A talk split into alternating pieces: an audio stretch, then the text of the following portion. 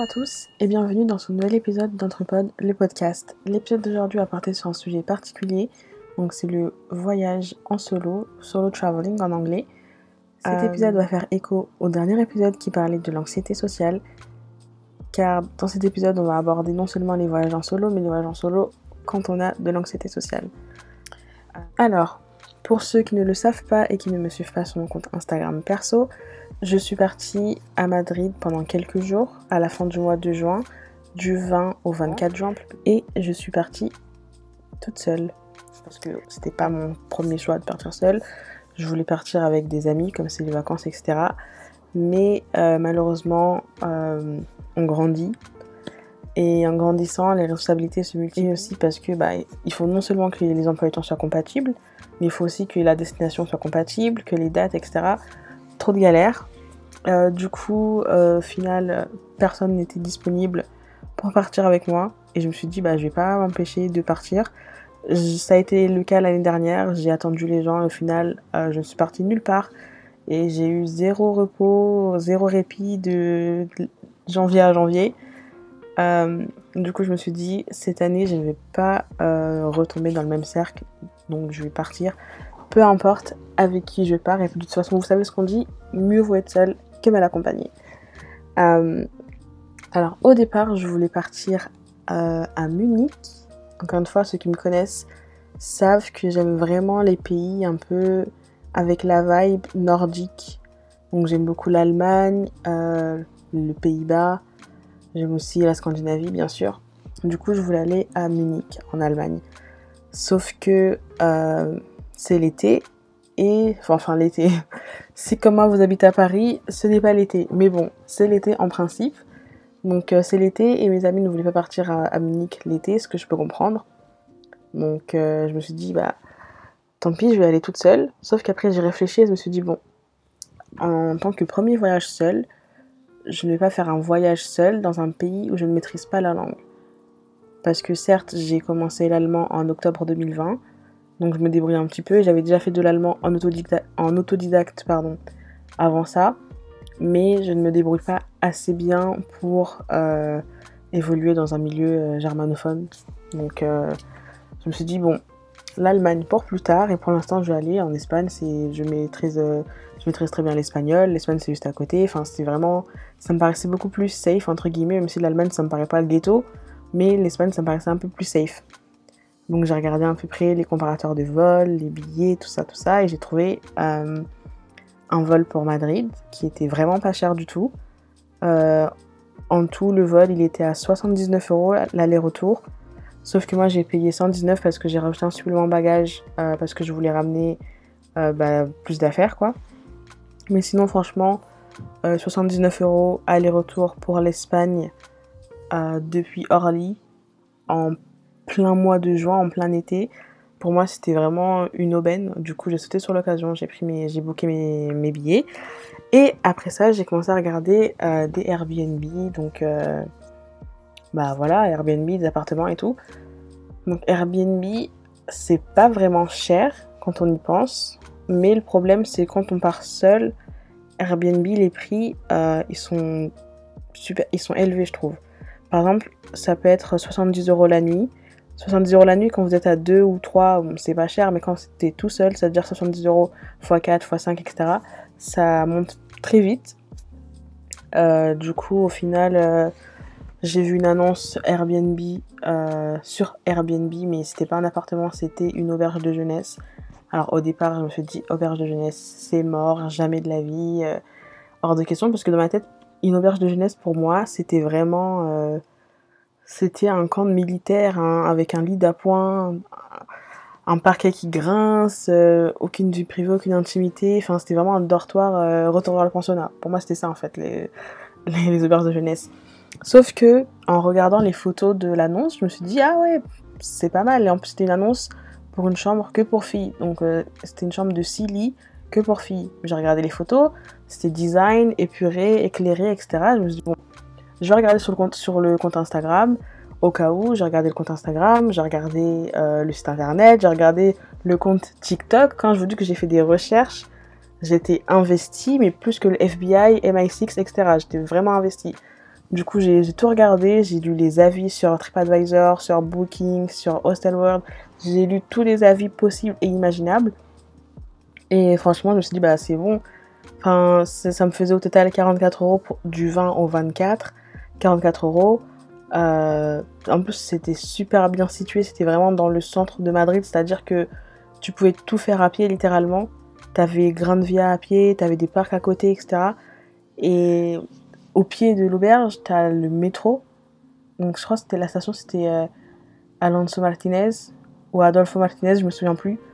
Euh, c'était sur la ligne 5, 4, 10. Pas loin, t'avais la ligne 1 avec la, station tribunal. T'étais entre le, quartier Chueca, donc c'est le quartier un peu LGBTQ, un peu le marais de là-bas, et le quartier Madrid Centre. Donc franchement, niveau location, tu pouvais pas trouver mieux. Et en plus, l'auberge, t'avais un bar terrasse sur le toit, t'avais un speakeasy, t'as des salles communes, etc. T'as la, réception 24 h sur 24, t'as la wifi, enfin c'était vraiment... C'est en fait pour moi c'était un hôtel, c'est juste que bah, ta chambre t'étais pas toute seule. Mais bon, euh, les filles de, ma chambre elles étaient super sympas. Euh, du coup voilà. Donc là c'était un petit peu euh, l'histoire, le background. Donc là je vous ai parlé du logement, du prix. maintenant je vais vous parler de mon ressenti bah, de l'expérience en fait, comment j'ai vécu l'expérience du voyage seul. Alors, je vais pas vous mentir parce que beaucoup de gens aiment bien dire oui, c'est la meilleure expérience de ma vie, euh, je suis un homme changé, ça m'a ouvert les yeux, waouh, machin. Je vais pas vous mentir, euh, c'était pas la meilleure expérience de ma vie. Enfin, du moins le premier jour. le premier jour, je sais que je l'ai très mal vécu. Pourtant, avant ça, genre les jours avant de partir, j'avais vraiment hâte, j'étais là je comptais les jours limite, genre euh, J-2, J-5, J-1, trop hâte, trop hâte. Et même quand j'étais à Orly, je suis arrivée à Orly, euh, pendant que j'attendais l'embarquement, j'avais trop hâte et je me disais, euh, ça y est, je vais le faire, je vais partir à Madrid toute seule et tout. Enfin, j'étais vraiment contente, c'était vraiment l'euphorie du moment pour le coup, c'était vraiment l'euphorie du moment. une fois que, une fois que atterri à Adolfo Suarez, je suis partie, enfin, j'ai suivi les panneaux pour aller prendre le métro, enfin, c'était vraiment je sais pas si c'était de l'adrénaline ou quoi, mais sur le coup, je me sentais euh, vraiment comme si je, je voilà, j'étais en vacances et en fait, je rentrais chez moi. Du coup, bah, le métro c'est par là, hop, hop. Je suis arrivée, j'ai pris ma carte, j'ai pris le métro, je suis allée à l'auberge, j'ai déposé mes valises, euh, après je suis repartie visiter, etc. Donc franchement, la première partie de la journée, c'était vraiment l'euphorie du moment. Je, me suis promenée, je suis allée faire les boutiques, euh, j'ai visité deux trois trucs, machin. Et après, je suis retournée euh, à, l'auberge pour faire le check-in parce que le check-in il était à 14h. En fait, j'étais juste partie à 9h pour déposer mes valises, mais le check-in il était à 14h. Du coup, euh, bah, je suis partie me promener, etc., manger en attendant. Et après, je suis retournée à l'auberge aux alentours de 15h, il me semble. Euh, j'ai fait le check-in, je me suis reposée parce que bah, depuis 2h du matin, j'étais debout en fait. Du coup, je me suis reposée, j'ai vu mes colocs de chambre. Il y avait trois françaises, une polonaise une euh, salvadorienne et l'autre je sais plus elle était quoi mais c'était vraiment euh, cosmopolite et en plus il y avait trois françaises du coup moi je me sentais pas du tout dépaysée et euh, du coup je me suis reposée et vers 19h je, me suis levée je me suis habillée pour aller manger bah, me promener un petit peu et trouver un endroit où dîner. Parce qu'en fait vu que c'est une auberge bah on n'a pas le droit de manger dans les chambres. On de on n'a pas le droit de manger dans les chambres. Et il n'y avait pas de cuisine en fait. Donc on a le droit de ramener des choses de dehors et les chauffer dans la salle commune, mais il n'y a pas de cuisine et tout, donc forcément, il fallait manger dehors. Donc du coup, à ce moment-là, je suis partie dehors, et c'est vraiment là que la deuxième partie de la journée, ça a été vraiment l'envers du décor en fait. Autant la première partie de la journée, c'était l'euphorie du moment, c'était l'adrénaline, la joie, et autant la deuxième partie, c'était euh, les abysses, euh, la descente aux enfers, enfin je sais pas comment décrire ça, mais c'était vraiment sombre en fait. Euh, je sais pas, c'est comme si en fait mon mood c'était un interrupteur et hop, j'ai baissé l'interrupteur et voilà. C'est-à-dire que je marchais, euh, je broyais limite du noir, je me disais mais oh mais qu'est-ce que j'ai fait? Mais pourquoi j'ai fait ça? Pourquoi je suis venue ici? Je suis toute seule, j'ai personne à qui parler, etc. Enfin c'était vraiment des pensées comme ça. Et sachant que je suis anxieuse sociale, les pensées étaient encore pires. C'était vraiment dès que je marchais dans, dans la rue, euh, je limite les larmes aux yeux en fait. Je me disais, mais c'est l'erreur de ma vie, j'aurais jamais dû venir ici. Et le pire, c'est vraiment quand je suis partie euh, manger, parce que du coup, au final, j'ai trois endroits où manger. Une pizzeria et en arrivant, il me demande c'est pour combien. Je lui dis bah c'est que pour une seule personne. Et c'est vraiment là que ça a fait tilt que bah voilà, t'es toute seule à Madrid, dans une ville que tu ne connais pas, euh, tu connais personne, euh, voilà, t'as personne en fait. C'est-à-dire que tous mes repas, je les passe avec mon téléphone, etc. Enfin, il n'y a personne en face de moi. Et là, c'était vraiment le coup dur en fait. C'était vraiment. Euh, je sais pas, je sais pas si c'était le blues ou le mal du pays. Franchement, je sais pas. Mais c'était vraiment très très dur. Après ça, j'ai mangé. Je suis rentrée à l'auberge, j'entrais dans des pieds. Euh, je me disais, ah, mais je vais essayer de changer mes billets pour rentrer plus tôt. Je me disais, mais je vais jamais survivre 4 jours de plus ici comme ça. Enfin, c'était vraiment, c'était horrible. Après, je suis rentrée à l'auberge, je me suis douchée, j'ai dormi. Et par contre, le lendemain, quand je me suis réveillée, là, c'était vraiment feel good. C'est vraiment à ce moment-là que je me suis rendu compte que, mais en fait, je suis en vacances. Je suis en vacances, j'ai pas de travail, j'ai pas de responsabilité, j'ai pas d'obligation, je suis libre. Et c'est vraiment à ce réveil que ça a fait tilt dans ma tête et que c'est là que j'ai vraiment commencé à apprécier euh, toute l'expérience et le voyage. Et vraiment, ce qui m'a le plus plu, c'est que j'étais vraiment maîtresse de moi-même, j'étais vraiment au contrôle. Et je pense que c'est pour ça que l'anxiété, j'ai pas beaucoup ressenti là-bas, c'est parce que vraiment l'anxiété, quelque part l'anxiété, c'est un facteur du fait qu'on ne puisse pas tout contrôler. On ne peut pas contrôler ce que les gens pensent de nous, on ne peut pas contrôler ce qu'ils vont dire, etc. Alors que là, j'étais vraiment maîtresse de moi-même. Alors certes, je pouvais toujours pas contrôler ce que les gens allaient penser ou dire, mais je pouvais contrôler ce que je voulais faire et ce que j'allais faire. J'ai pas de planning, j'avais pas de patron qui me dit bon bah tu dois être au travail et pointer à 18h. J'ai pas de prof qui me dit bah t'as contrôle à 19h. Enfin, c'était vraiment moi qui étais au contrôle et qui était au volant. Et je pense que c'est pour ça que j'ai pas vraiment ressenti l'anxiété plus que ça vraiment, c'était vraiment un niveau d'anxiété minime comparé à ce que je peux ressentir euh, à Paris ou etc. Donc euh, vraiment voilà. Euh, donc encore une fois par rapport à l'anxiété, moi je sais que ça m'a fait beaucoup de bien de relâcher un peu la pression parce que à Paris j'ai les cours, j'ai les jobs étudiants, la famille, les amis, enfin c'était vraiment pression sur pression sur pression.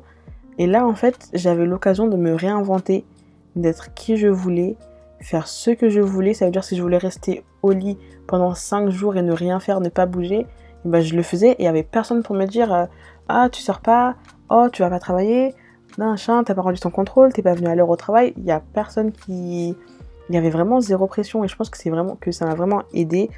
Du coup, si comme moi vraiment vous avez de l'anxiété, etc., bah franchement n'ayez pas peur. Ça va, ça ne peut que vous relaxer de pouvoir être dans un environnement où vous connaissez personne et les gens que vous allez voir, vous allez sûrement jamais les revoir de votre vie puisqu'ils ne sont même pas dans votre pays et en plus ils ne parlent même pas votre langue. Donc, euh, enfin franchement, c'était vraiment une très bonne expérience à ce niveau-là. Euh, c'était tellement une bonne expérience que, en fait, c'est comme une drogue. Une fois que tu as commencé, une fois que tu as goûté, et eh ben, tu as envie de réitérer l'expérience. Bah, à peine de rentrer, je regardais déjà euh, quel prochain voyage je pourrais faire toute seule, euh, dans quel pays, euh, quelle ville, etc. Donc euh, je pense que ça m'a vraiment fait du bien. Et puis même dans ma vie parisienne, là, je me rends compte que ça m'a aidé énormément. Genre maintenant, c'est des petits trucs du quotidien, mais je me rends compte que voilà, j'ai un peu changé par rapport à ça. Ma vision a changé, on va dire. par exemple, quand j'étais à Madrid, j'ai fait un pique-nique au parc Retiro, donc c'est le grand parc de Madrid. J'ai fait un pique-nique toute seule.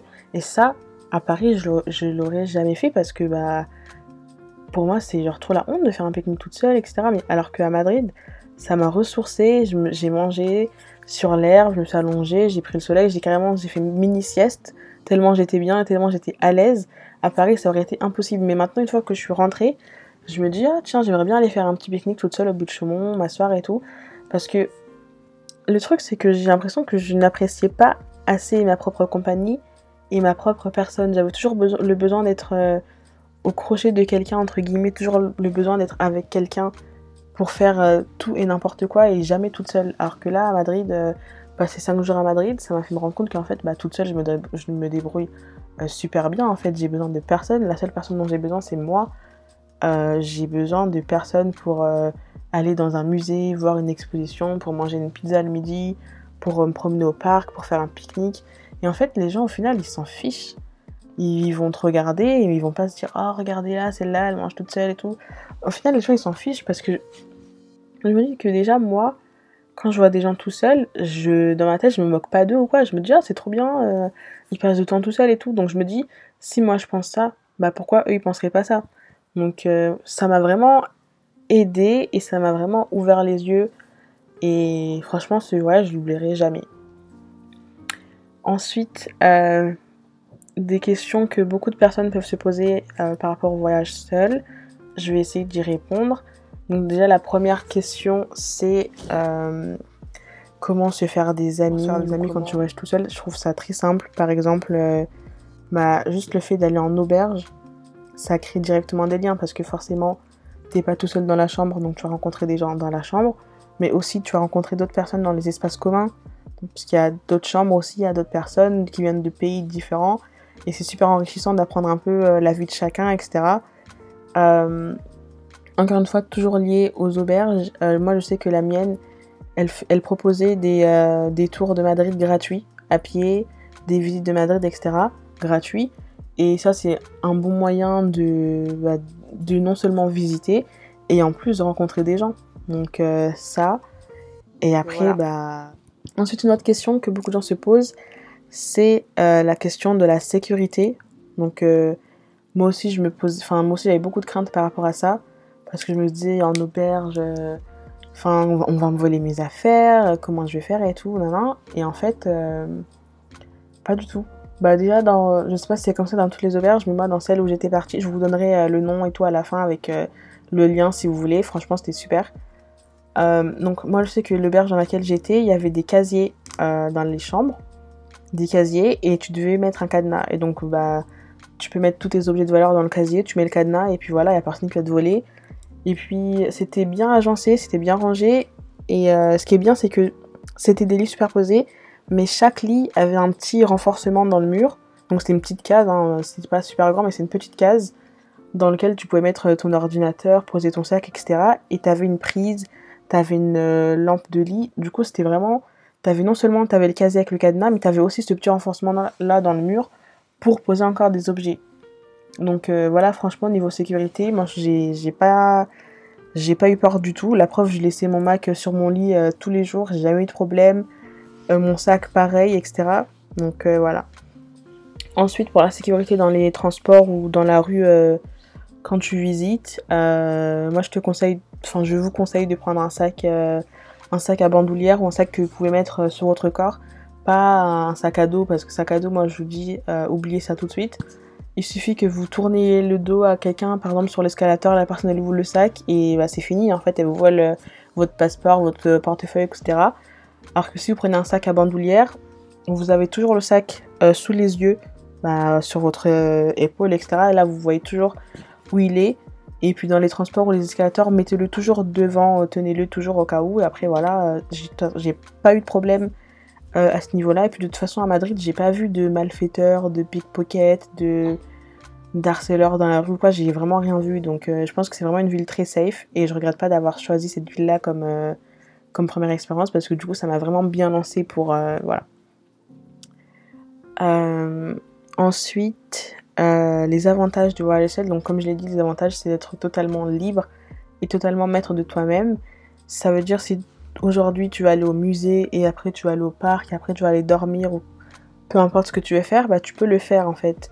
Tu dois pas essayer de convaincre tes amis en mode non mais viens j'aimerais bien faire ça, j'aimerais bien faire ci. Tu fais ce que tu veux, donc ça c'est vraiment cool, c'est pas négligeable. Et pour moi c'est ça l'avantage principal. Et puis l'autre avantage c'est que tu apprends à, redécouvrir ta propre compagnie, euh, à apprécier ta propre compagnie et t'apprends aussi à apprécier un peu plus quand même euh, la ville que tu, que tu visites en fait. Parce que bah, t'es tout seul, donc t'as vraiment le temps, par exemple dans les musées, de bien regarder les œuvres.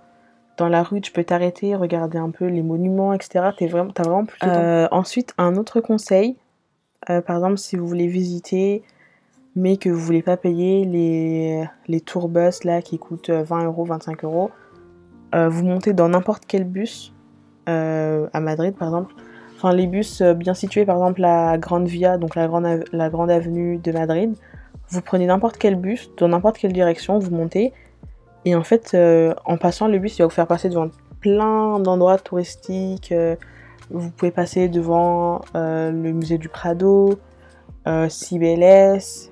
Porto Alcala, etc. C'est vraiment c'est en fait c'est un bus touristique mais c'est gratuit. Enfin c'est au prix du bus bus normal et pas du bus touristique qui coûte 20-25 euros. Aussi, autre, euh, autre conseil si vous allez à Madrid, c'est de prendre la carte de transport touristique. Donc elle coûte, euh, pour une, journée c'est 8 euros. Et moi j'ai pris 5 journées, enfin 5 jours et du coup c'était 26,80, euh, quelque chose comme ça. Et du coup pendant 5 jours je peux l'utiliser dans tous les transports, le métro, le bus, le tram. Bon, je sais pas s'ils ont un tram mais métro, bus, tram. voilà, et même les cercanias, c'est une sorte de RER. E du coup, euh, c'est super bénéfique. Et c'est ça se rentabilise super vite au final, 26 euros. Quand tu sais qu'une journée c'est 8 euros, 5 euh, journées pour 26 euros, c'est quand même une bonne affaire, je trouve. Euh, du coup, voilà. Autre conseil que j'aimerais vous donner, c'est de vous y prendre à l'avance pour l'organisation des, enfin pour l'organisation. Ça, je sais que c'est quelque chose qui m'a aussi beaucoup aidé par rapport à l'anxiété. Encore une fois, ça a à voir avec le fait de pouvoir contrôler les choses et d'être aux commandes. Donc avant de partir, j'avais fait un guide, euh, guide de Madrid où j'ai mis à peu près tout ce que j'avais retrouvé sur internet ou ce que des amis à moi m'avaient conseillé euh, de choses à faire ou à voir à Madrid. J'ai fait le guide. Donc j'ai mis, le, j'ai mis le lieu, j'ai mis euh, la, la catégorie. Donc est-ce que c'est un musée, est-ce que c'est une place, est-ce que c'est un restaurant, une galerie, etc.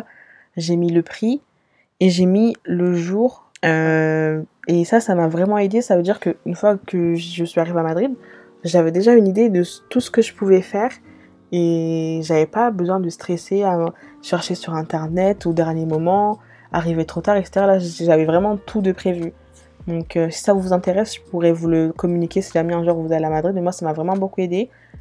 Euh, donc voilà, ça, ça m'a permis de baisser le niveau de stress et de gérer la situation et c'est pas négligeable. Euh, et du coup, toujours dans la lignée de s'organiser en avance, euh, ça j'aurais dû le faire parce que c'était vraiment, c'était vraiment l'opportunité, mais je n'y ai pas pensé. Enfin, j'y ai pensé qu'une fois euh, là-bas et c'était trop tard. Mais si vous vous y prenez assez à l'avance, vous, pouvez prendre des trains Madrid-Barcelone. donc Madrid-Barcelone, c'est 2h30 de trajet. Donc 2h30 aller, 2h30 retour. Donc si vous partez tôt le matin et que vous rentrez tôt le soir, c'est amplement faisable. Et euh, si on s'y prend à l'avance, l'aller-retour, c'est pour. c'est Si on s'y prend à l'avance, euh, c'est 7 euros l'aller-retour, il me semble. Ou 7 euros l'aller et 7 euros le retour. Mais dans tous les cas, ça reste convenable. 14 euros pour aller à Barcelone. Et en plus, au moins, il y a la plage là-bas. Donc vous pouvez très bien partir le matin, faire une journée plage, vous amuser, visiter un petit peu et retourner le soir à Madrid. Euh, sinon, vous pouvez aller à Toledo, c'est juste à côté, ou Salagos. Franchement, si vous y prenez à l'avance, vous pouvez vraiment élargir euh, vos vacances et élargir les visites à plus d'endroits que, pardon, à plus de villes et plus d'endroits que Madrid. Du coup, c'est vraiment euh, une bonne idée de s'y prendre à l'avance et de faire des petites journées comme ça. Ensuite, autre conseil super important qui est lié à la sécurité, euh, toujours, toujours, toujours donner l'adresse du lieu où vous allez séjourner ou euh, le numéro de téléphone, enfin les coordonnées à vos proches, à vos amis, votre famille, etc. On ne sait jamais euh, ce qui peut se passer. Comme ça, au moins, même si vous partez seul, quelqu'un sait où vous êtes. Parce que ben, je sais pas si vous avez vu le film 127 heures avec James Franco, mais partir en, en soum en cachette, ça coûte un bras. C'est le cas de le dire. Donc euh, voilà. Aussi, un autre conseil par rapport à la sécurité que j'ai vu sur les réseaux sociaux qui me paraît quand même pertinent, c'est ne pas dire aux gens qu'on est tout seul. Par exemple, si un type vient vous voir dans la rue euh, et qui vous demande si vous êtes toute seule ou si vous êtes euh, machin, ne dites jamais que vous êtes toute seule parce que ça va mettre une cible sur votre dos de, par exemple, fille seule à Madrid. du coup, vous serez une proie facile, entre guillemets. Du coup, ne dites jamais que vous êtes seule, dites que vous êtes avec votre copain, votre famille, vos copines, etc. Mais jamais que vous êtes seul. Alors du coup, mon, avis final euh, sur euh, le sujet, sur voyager seul, c'est que vraiment c'est une expérience incroyable. C'est une expérience compliquée au début, euh, surtout quand on a de l'anxiété, c'est compliqué, c'est difficile de se jeter à l'eau. Mais une fois qu'on est à l'eau, euh, on apprend très vite à nager. Euh, franchement, c'était une expérience incroyable. J'ai vraiment appris sur moi-même. Et en fait, le fait de voir que je pouvais très bien me débrouiller toute seule, que je pouvais, que je pouvais commander mon café toute seule, que je pouvais téléphoner toute seule, que je pouvais prendre le métro, manger seule, etc. Et qu'en fait, j'avais pas besoin d'être entourée pour faire toutes ces choses, toutes ces choses-là. Ça m'a vraiment fait ouvrir les yeux. Et bizarrement, j'ai l'impression que ça m'a fait comme une sorte de déclic euh, depuis que je suis rentrée. J'ai l'impression que ça m'a fait une sorte de déclic, c'est-à-dire que euh, depuis mon retour, je, ne songe qu'à faire des choses seule en fait. Euh, je suis partie au cinéma toute seule. Donc ça, je le faisais déjà avant, mais là, je suis partie gaiement. Avant, j'y allais, mais un peu la boule ventre. Là, j'y suis allée gaiement. je songe à aller faire un pique-nique seule quand le, la météo parisienne nous le permettra bien sûr. Et là, je songe déjà à repartir euh, fin août, début septembre. Euh, j'aimerais aller en Allemagne ou peut-être à Copenhague, je sais pas encore. Ou peut-être même retourner en Espagne. Euh, du coup, si vous avez des tips sur, sur par exemple Berlin, Munich, Copenhague, Oslo, les villes un peu nordiques comme ça, je suis preneuse. Et si vous avez des conseils, des endroits à visiter, des restaurants à recommander, ou si vous avez des anecdotes, ou si vous avez des euh, mauvaises expériences dans ces villes-là, euh, eh bien dites-le moi pour que je sache euh, où aller et où ne pas aller. Si, si jamais ça intéresse quelqu'un de partir avec moi à Amsterdam, Munich, Berlin, Copenhague, Oslo, peu importe, je vous accueille les bras ouverts. Plus on est de fou, plus on rit. Du coup, vous pouvez me contacter sur Instagram, euh, sur le mien ou sur celui d'Entrepod. Il n'y a pas de problème. Et puis voilà quoi. Donc c'était Entrepod le podcast. Euh, j'espère que l'épisode du jour vous a plu. Et on se retrouve très bientôt pour un nouvel épisode. Bye